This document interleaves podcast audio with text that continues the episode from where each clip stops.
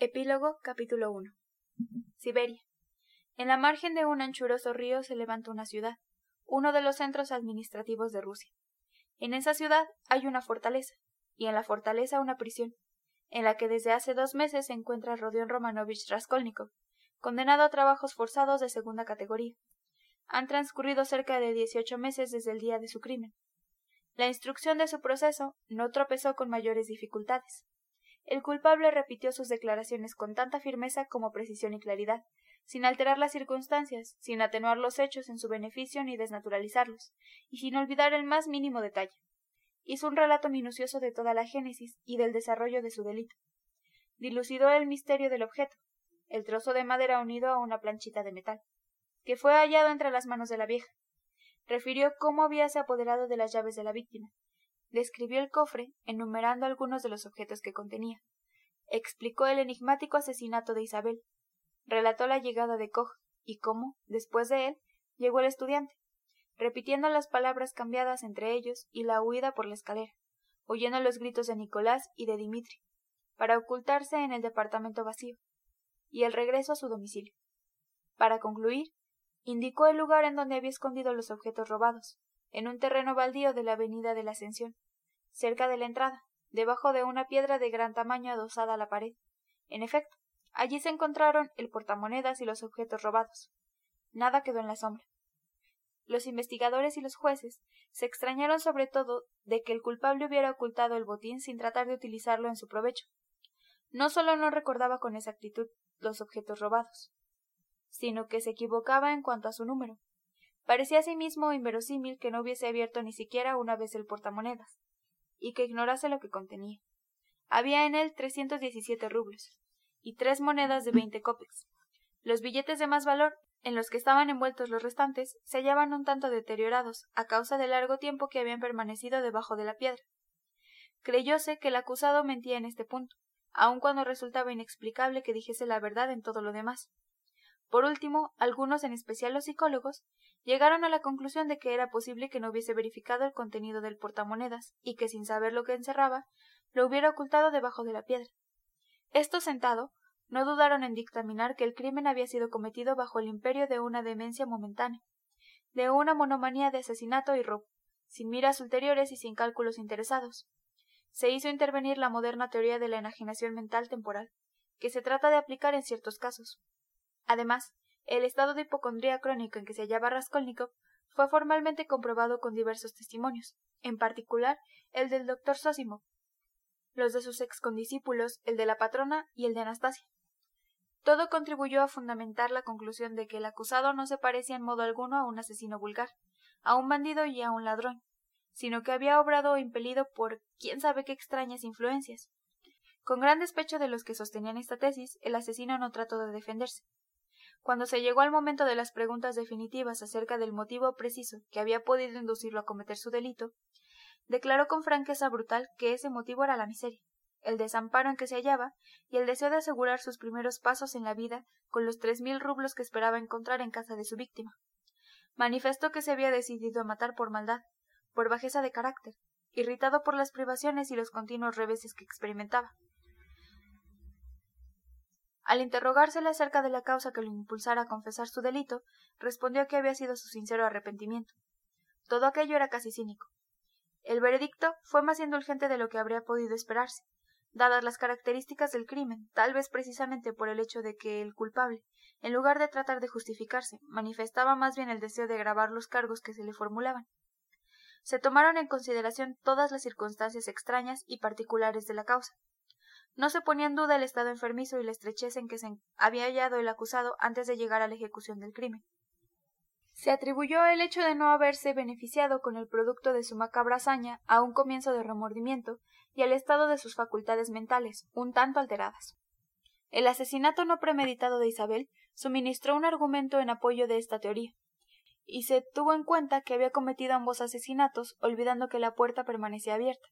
Por último, habíase confesado culpable cuando la instrucción del sumario se embrollaba y confundía con las falsas declaraciones de un fanático desequilibrado, Nicolás, y cuando no se tenía indicio alguno acerca del verdadero asesino, sino que ni siquiera se sospechaba de él.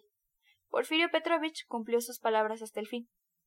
Todo esto contribuyó para que se concediera al culpable el beneficio de circunstancias atenuantes. Además, se revelaron otros hechos que favorecieron su situación. El ex estudiante Razumik suministró pruebas fehacientes de que Raskolnikov, en la época en la que iba a la universidad, se desprendió de sus últimos recursos para ayudar a un compañero pobre y enfermo del pecho, y que lo mantuvo casi solo durante seis meses, hasta su fallecimiento.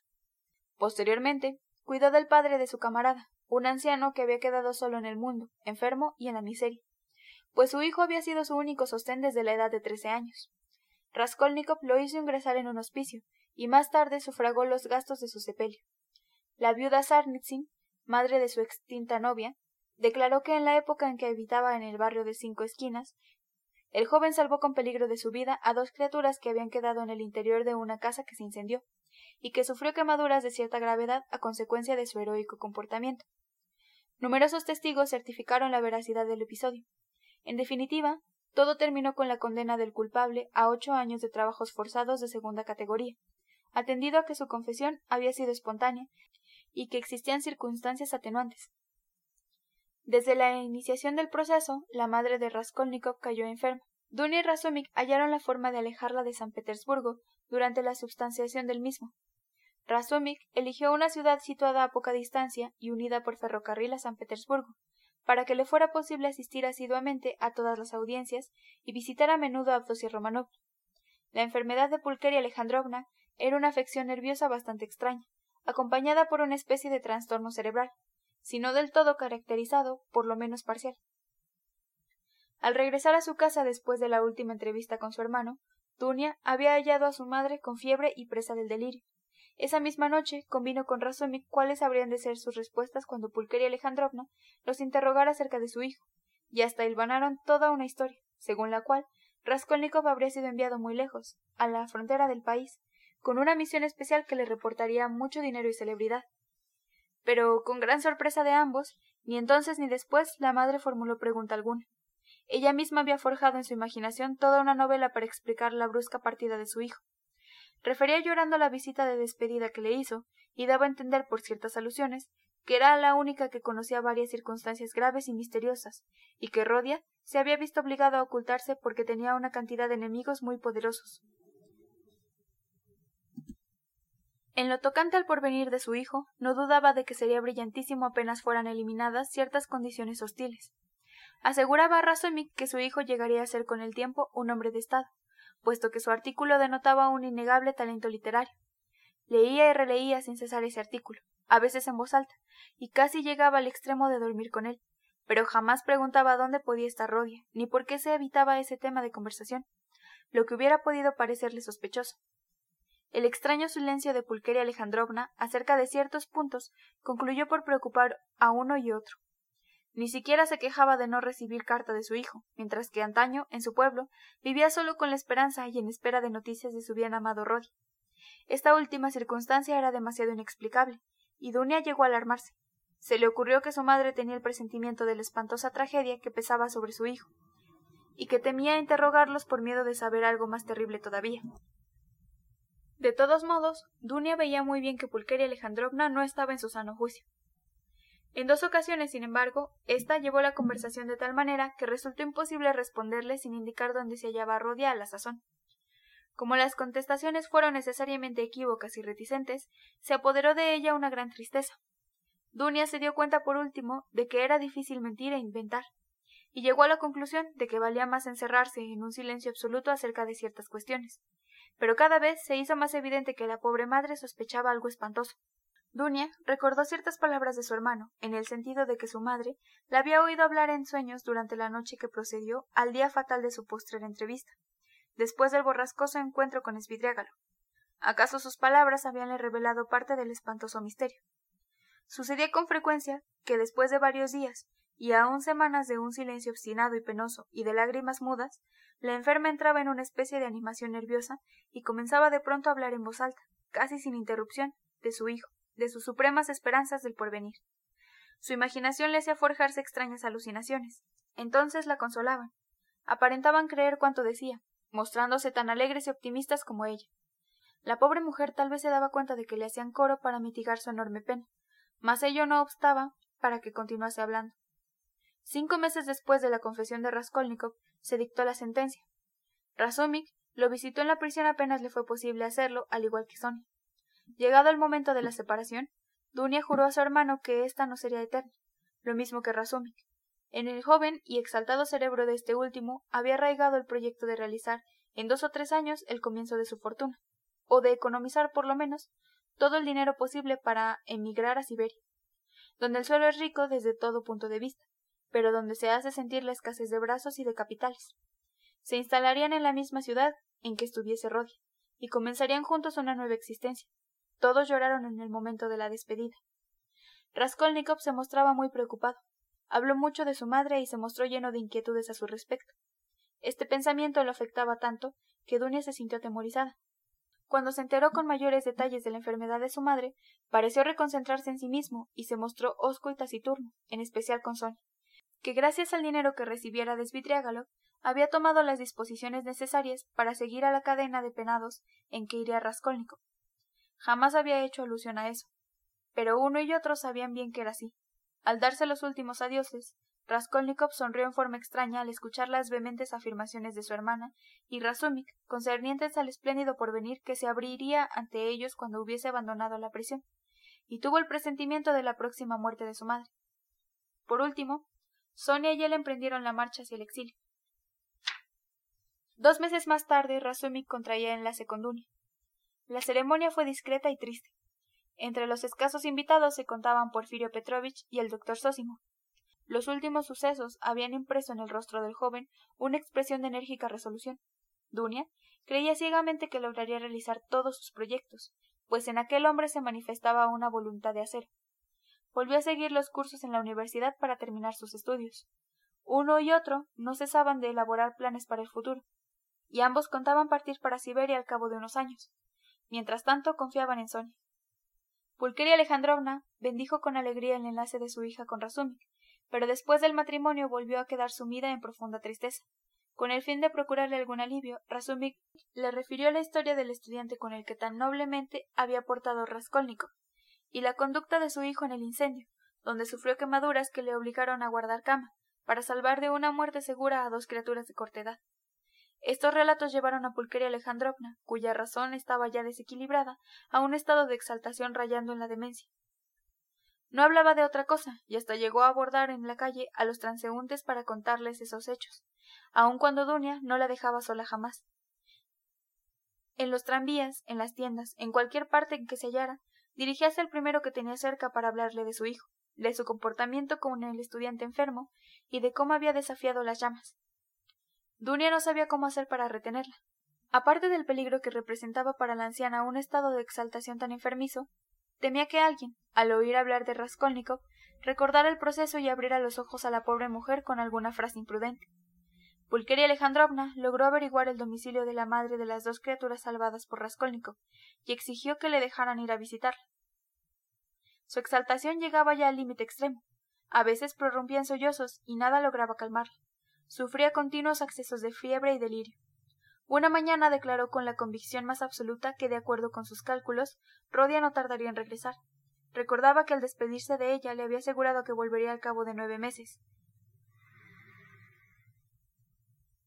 Inmediatamente comenzó a poner todo en orden. Preparó su propia habitación para alojar a su hijo. Limpió los muebles, lavó los pisos, colgó cortinas nuevas. Dunia, aunque desolada, se guardó de contradecirla y hasta le ayudó en los preparativos. Después de una jornada plena de disparatadas visiones, alegres ensueños y lágrimas, Pulqueria Alejandrovna cayó enferma. A la mañana siguiente su temperatura era muy elevada y deliraba. Poco después dejaba de existir. Durante su delirio dejó escapar ciertas palabras según las cuales hubo que admitir que sabía acerca de la suerte de su hijo mucho más de lo que había supuesto su hija y su yerno. Raskolnikov se enteró del fallecimiento de su madre mucho tiempo después, aun cuando Sonia mantenía constantemente correspondencia con Dunia y Razumik desde el primer día de su instalación en Siberia. Todos los meses Sonia escribía a Razumik, y sus cartas eran contestadas puntualmente. Al principio las cartas de la joven parecieron secas y en extremo lacónicas, pero más tarde Dunia y Razumik comprendieron que no era posible hacerlas mejor, pues con ellas les resultaba fácil representarse de manera precisa las condiciones en que se encontraba su desdichado hermano. Sonia les describía en forma simple y clara el género de existencia que llevaba Raskolnikov en el presidio. Nada decía de sus propias esperanzas, de sus sueños para el porvenir o de sus sentimientos personales. En lugar de esforzarse en exponer las impresiones de Rodia u ocuparse de la vida íntima del penado, consignaba los hechos, vale decir, las propias palabras de este último, los detalles relativos a su estado de salud, lo que le había preguntado en sus entrevistas, lo que deseaba tener, lo que le había encargado decirles o que se le procurara. Todas estas noticias eran minuciosas y detalladas. La imagen del desventurado aparecía ante los ojos de sus hermanos en forma clara y precisa. No podía haber una nota falsa, puesto que sólo se trataba de hechos auténticos. Pero todas las misivas, en especial al comienzo, no parecían muy consoladoras a la joven y a su esposo.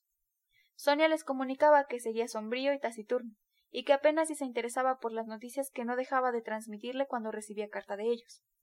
En ocasiones hablaba de su madre, y cuando ella misma, al ver que presentía la verdad, le comunicó que había fallecido, vio con asombro que la triste nueva no causaba mayor impresión en él, o por lo menos que no lo manifestaba exteriormente.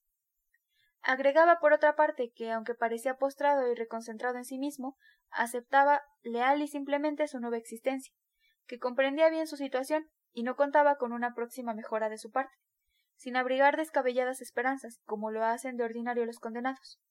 No demostraba asombro por nada, ni parecía extrañar condiciones tan distintas de aquellas en que había vivido hasta su entrada en prisión. Efectuaba los trabajos que se le encomendaban sin manifestar contrariedad ni formular quejas. Se mostraba indiferente en lo relativo a la comida, pero con excepción de los domingos y días de fiesta, la misma era tan mala que terminó por aceptar algún dinero para poder conseguir un poco de té todos los días.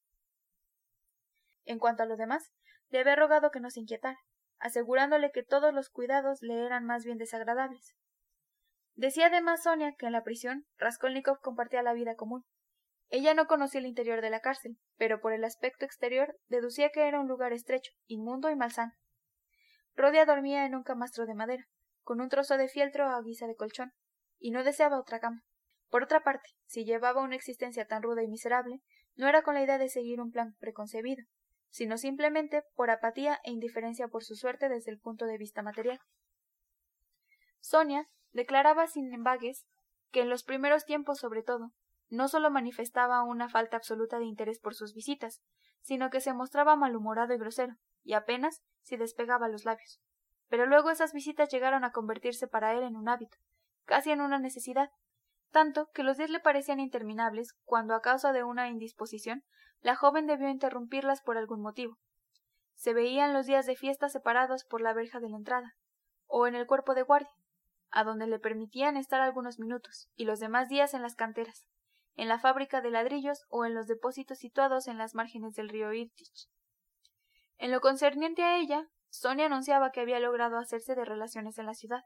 Se ocupaba en trabajos de costura y como allí no había casi modistas, su presencia se hizo casi indispensable para muchas familias. No agregaba que, merced a su inversión, Raskolnikov contaba con la benevolencia del director del presidio, y por esas circunstancias se le dispensaban ciertas consideraciones. Por último llegaron noticias. Dunia había notado una angustia mal disimulada en las cartas más recientes de Son, diciendo que Rodia evitaba el menor trato con los demás, que los otros penados no lo estimaban, que permanecía silencioso días enteros y que su palidez se hacía cada vez mayor. Un día, en su última carta, Sonia anunció que se hallaba enfermo de gravedad, y que había sido internado en el hospital del presidio.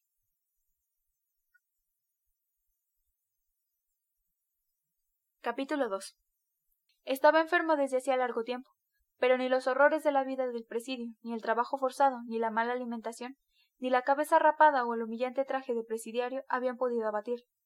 ¿Qué le importaban esas miserias o esos sufrimientos? Al contrario, sentíase feliz al tener que realizar rudos trabajos. Cuando se hallaba físicamente rendido, podía disfrutar de algunas horas de sueño apacible y reparador. ¿Qué le importaba la pésima comida, en la que en ocasiones se encontraban hasta cucarachas?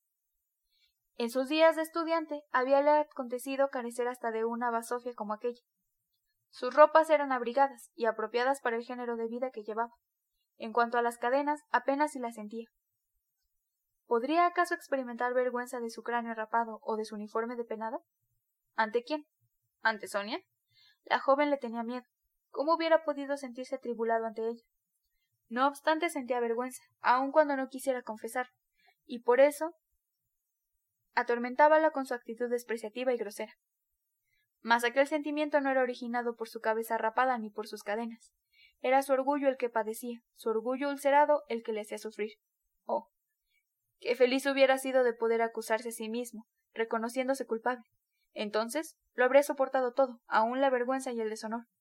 Pero, por más que analizaba los hechos, su conciencia endurecida no hallaba en su pasado falta alguna particularmente horrible, excepto la de haber fracasado, lo que puede suceder a cualquiera. Pensaba con un sentimiento de honda humillación que habíase perdido ciega, absurda y estúpidamente, sin remisión, por un capricho del destino y que tenía que someterse, inclinarse ante lo absurdo de su sentencia, si quería recobrar un poco de calma. Una angustia sin objeto y sin fin en el presente, un perpetuo e infructuoso destino para el porvenir. He aquí todo lo que le quedaba en la tierra. ¿Qué ventaja o consuelo presentaba para él poder decirse que después de ocho años solo contaría treinta y dos, y que a esa edad podría aún recomenzar su vida? ¿Para qué vivir? ¿Qué finalidad podría perseguir? ¿Para qué luchar? ¿Vivir por vivir? Siempre estuvo dispuesto a dar mil veces su existencia por una idea, por una esperanza, hasta por un capricho. La existencia en sí había representado poca cosa para él. Tal vez solo a causa de la fuerza de sus deseos habíase considerado un hombre con más derechos que los demás. Si por lo menos el destino le hubiese otorgado el arrepentimiento, el arrepentimiento punzante que destroza el corazón y aleja el sueño, un arrepentimiento cuyas torturas hacen pensar en el suicidio como único remedio para librarse de ellas. Oh, qué alegría habría sentido entonces. Los dolores y las lágrimas constituyen parte de la vida, pero no se arrepentía de su crimen. Hubiera podido irritarse de su necedad, como se irritara antes de las falsas y ridículas maniobras que lo habían conducido al presidio. Mas ya en la prisión, cuando podía reflexionar con entera libertad acerca de sus acciones pasadas, no las hallaba ni tan tontas ni tan monstruosas como se le aparecieran otrora, en el momento fatal. ¿En qué eran más estúpidos mis pensamientos entonces que los pensamientos y teorías que ruedan y se entrechocan por el mundo desde que el mundo existe? Basta considerar el hecho desde el punto de vista independiente y amplio, despojado de los prejuicios cotidianos, y mi idea no parecerá en forma alguna tan extraña. Oh negadores y sabios. ¿Por qué os detenéis así a mitad del camino? Pero, ¿cómo se explica que mi acto les parezca tan odioso? se preguntaba. ¿Por qué es un crimen? ¿Qué significa la palabra crimen? Mi conciencia está tranquila. Cierto es que he cometido un asesinato, que he violado la letra de la ley y derramado sangre. Pues bien, para respetar la letra de la ley, tomad mi cabeza y no hablemos más. Cierto también que en este caso algunos de los benefactores de la humanidad, a los que el poder no correspondió por herencia, sino que se apoderaron de él a viva fuerza, hubieran debido ser condenados al suplicio desde sus primeros pasos. Pero estos hombres continuaron su camino y esto los ha justificado, mientras que yo no pude resistir. En consecuencia, no me asistí el derecho de resolverme a esta tentativa. Por lo tanto, lo único que reconocía como falta o hierro era el hecho de no haber podido resistir y de haber ido a entregarse. Otro pensamiento le mortificaba también. ¿Por qué no se había matado entonces? ¿Por qué cuando se detuvo en el puente para contemplar cómo corrían las aguas del río, prefirió denunciarse? ¿Es tan difícil de vencer el deseo de vivir, el apego a la existencia? Esvidriágalo, que tanto temía la muerte, lo había vencido. Se atormentaba con esos interrogantes, y no llegaba a comprender que cuando permanecía acodado en la balaustrada del puente, inclinada hacia el río, presentía acaso un error profundo en sí mismo y en sus convicciones. No comprendía que ese presentimiento podía ser el augurio de una futura crisis en su vida, de su resurrección futura y de una nueva manera de considerar la existencia. Admitía más bien que había cedido a la bulia, y a un torpe instinto de conservación al que no había podido sobreponerse, por debilidad y cobardía. Asombrábase al ver cómo amaban la vida a sus compañeros de cautiverio, y en cuanto la tenían, pareciéndole que sentía mayor apego a ella que si hubiera estado en libertad.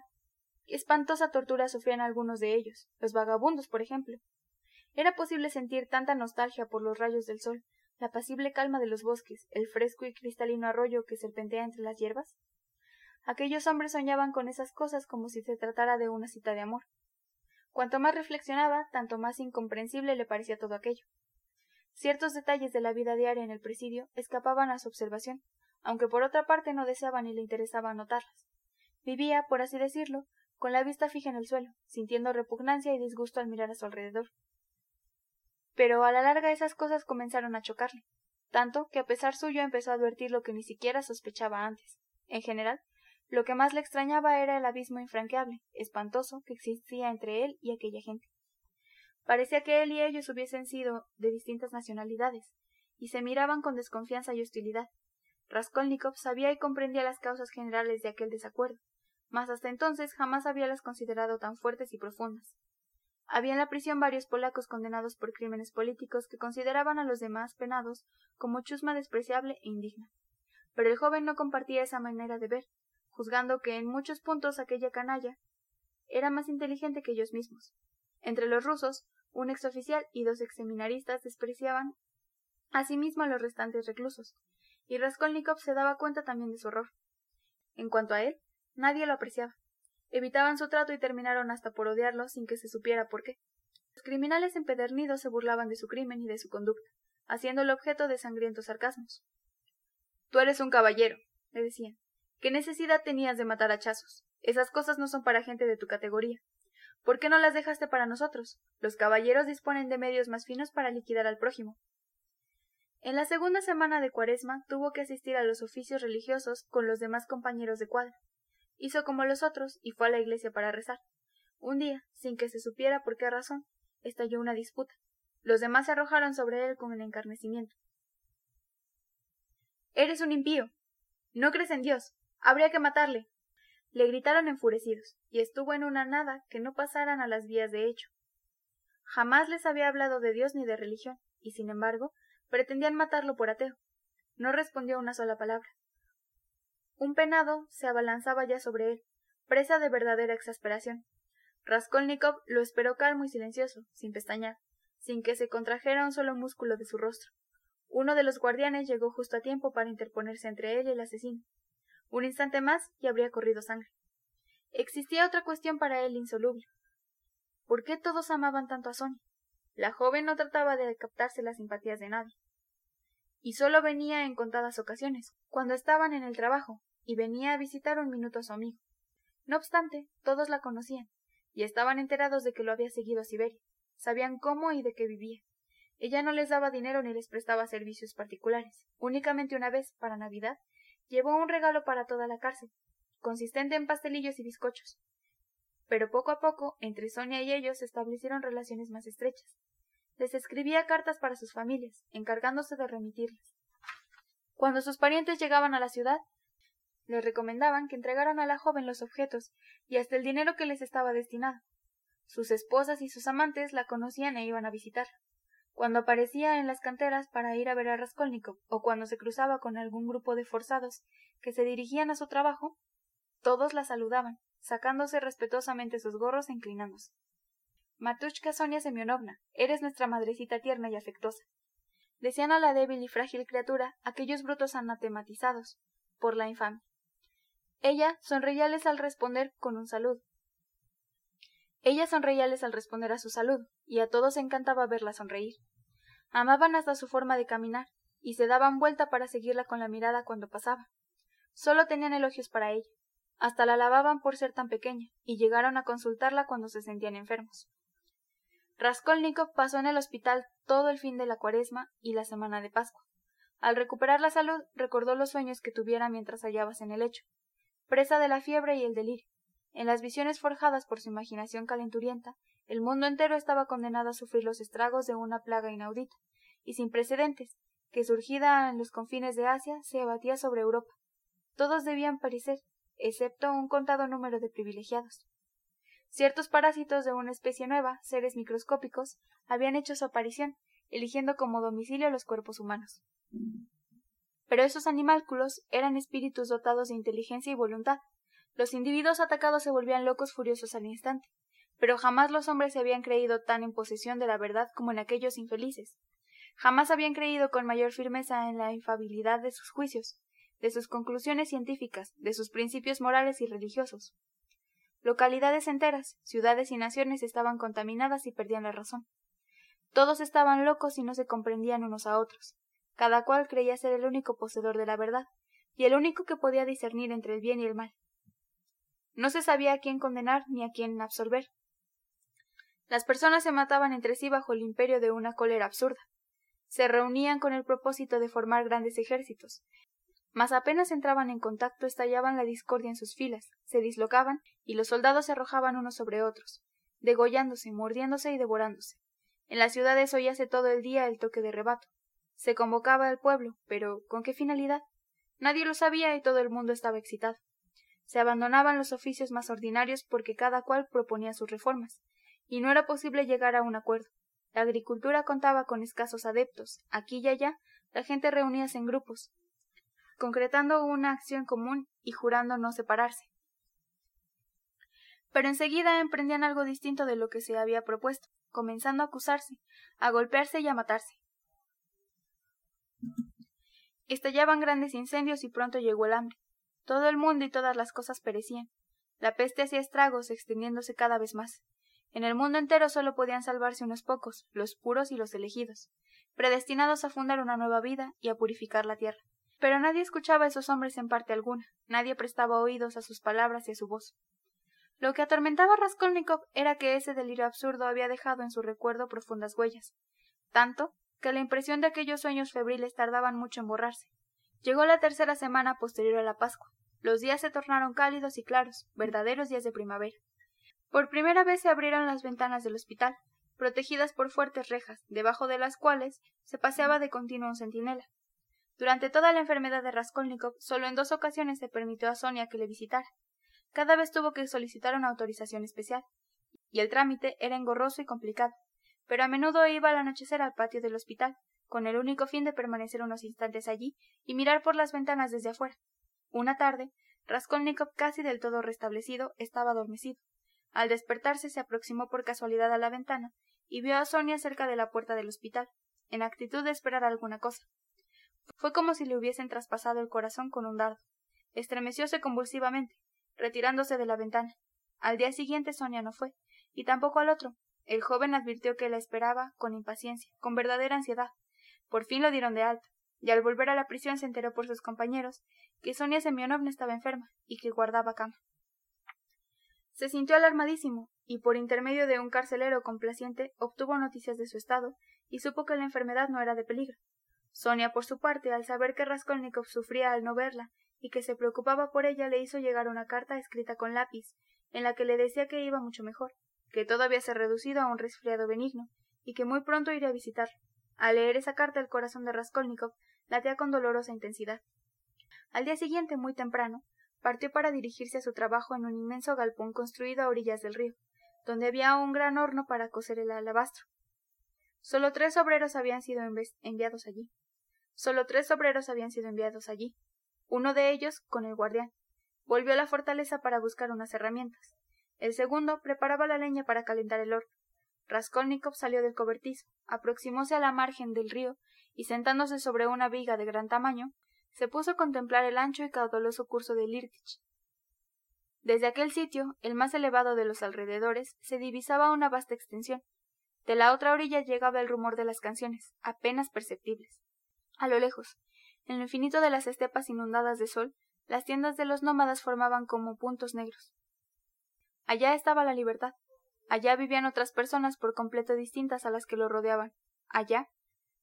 El tiempo hallábase suspendido como si se estuviese aún en la época de Abraham y sus rebaños. Raskolnikov contemplaba la escena sin moverse, sin poder desviar la vista. Su pensamiento deslizóse pronto hacia el ensueño y la contemplación. En nada pensaba, pero le invadía una tristeza profunda. De pronto, Sonia apareció ante él. Habíase acercado sin hacer ruido, sentándose a su lado. En aquella hora matinal se dejaba sentir más aún el fresco de la noche, por lo que la joven llevaba un viejo y raído abrigo y el pañuelo verde. Más pálida, más delgada, su rostro demacrado conservaba aún las trazas de su reciente enfermedad. Le sonrió con aire amable y alegre, y como de costumbre le tendió la mano con suma timidez. Siempre lo hacía de aquella manera, como si temiese que la rechazara. Raskolnikov parecía aceptarla siempre con repugnancia, como si recibiese a la joven con desagrado y en oportunidades encerrábase en un obstinado mutismo durante todo el tiempo que duraba la entrevista. Hubo veces que la joven tembló de continuo ante él y se retiró profundamente afligida. Pero ese día sus manos no trataron de separarse. Raskolnikov envolvió a Sonia en una mirada, y luego, sin decir palabra, bajó sus ojos. Se hallaban solos, nadie los veía. El comitré habíase alejado en ese momento. De improviso, sin que Raskolnikov se diera cuenta de lo que ocurría, un impulso irresistible le obligó a posternarse ante la joven y a llorar abrazado a sus rodillas. En el primer momento Sonia experimentó gran temor y su rostro se cubrió de palidez mortal. Lo contempló sobresaltada y temblorosa, pero en el mismo instante, en un abrir y cerrar de ojos, comprendió todo. Sus ojos brillaron con una luz de infinita felicidad. Había comprendido, sin lugar a dudas, que la amaba, que la amaba con todas las fuerzas de su corazón y de su alma, que por fin había llegado aquella hora. Ambos quisieron hablar, pero no les fue posible.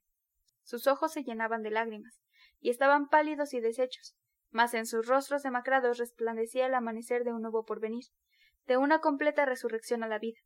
El amor los había hecho renacer, y sus corazones encerraban una fuente inagotable de vida para el otro. Resolvieron esperar y tener paciencia. Debían permanecer otros siete años en Siberia. Y hasta que hubieran transcurrido. Cuántos sufrimientos intolerables y qué infinita felicidad. Pero Raskolnikov había resucitado. Le constaba y lo sentía con todo su ser regenerado. En cuanto a Sonia, ¿no vivía acaso de la vida de Raskolnikov? Esa noche, cuando se cerró la puerta de la fortaleza, Raskolnikov se acostó en su camastro pensando en ella. Hasta le pareció que aquel día todos los reclusos, sus antiguos enemigos, lo habían mirado de otro modo. Les dirigió la palabra y le contestaron con afabilidad. Recordaba eso y le parecía natural. ¿Acaso no debía cambiar todo a partir de aquel día? Pensaba en Sonia. Rememoró cómo la había hecho sufrir y en qué forma le había desgarrado el corazón. Veía con los ojos del alma su carita pálida y demacrada. Pero esos recuerdos ya no eran dolorosos. Sabía con qué amor sin límites iba a rescatar en lo sucesivo todos sus sufrimientos. Y además, ¿qué representaban todos los sufrimientos del pasado? En aquel momento, todo, sí, todo, hasta su crimen, hasta su condena y su deportación a Siberia. Parecíale en su exaltación como un hecho extrínseco, extraño, que hubiera ocurrido a otro y no a él. Por otra parte, aquella noche sentíase incapaz de reflexionar largamente y con continuidad de concentrar su pensamiento sobre un punto cualquiera, y no habría podido resolver cuestión alguna con conocimiento de causa, sólo experimentaba sensaciones. La vida reemplazaba a la dialéctica, y algo por entero distinto se elaboraba en el fondo de su conciencia. Bajo su almada tenía un evangelio que había facilitado Sonia. Era el mismo ejemplar en que ella había leído el pasaje de la resurrección de Lázaro. En los comienzos de su cautiverio, creyó que la joven lo atormentaría con su religión, que no cesaría de referirse a las citas de aquel libro, aburriéndole con sus incesantes pláticas acerca del mismo. Mas, con gran asombro, ni una sola vez habló en ese sentido ni le ofreció el volumen. El mismo se lo pidió poco después de su enfermedad, y ella se lo trajo sin decir palabra. Hasta entonces no lo había abierto. Tampoco lo hizo en ese momento, pero un pensamiento pasó como un relámpago por su imaginación. ¿Acaso mis propias convicciones pueden ser hoy otras que las suyas? por lo menos sus sentimientos, sus aspiraciones. También ella estuvo muy agitada ese día, y por la noche sufrió una recaída en su enfermedad, pero sentíase tan dichosa que su felicidad casi la asustaba. Siete años. Nada más que siete años. En ciertos momentos, dominados por la sensación de su primera felicidad, uno y otro no estuvieron lejos de considerar aquellos siete años como otros tantos días. Raskolnikov ignoraba que no obtendría sin dificultades aquella nueva vida, que debía pagarla muy cara, adquirirla al precio de largos y cruentos esfuerzos. Pero comienza aquí una nueva historia, la historia de la lenta renovación de un hombre, de su regeneración progresiva, de su paso gradual de una vida a otra, de su ascensión a una nueva realidad desconocida para él. Esto puede ser el tema de un nuevo relato. El que hemos querido ofrecer al lector ha terminado.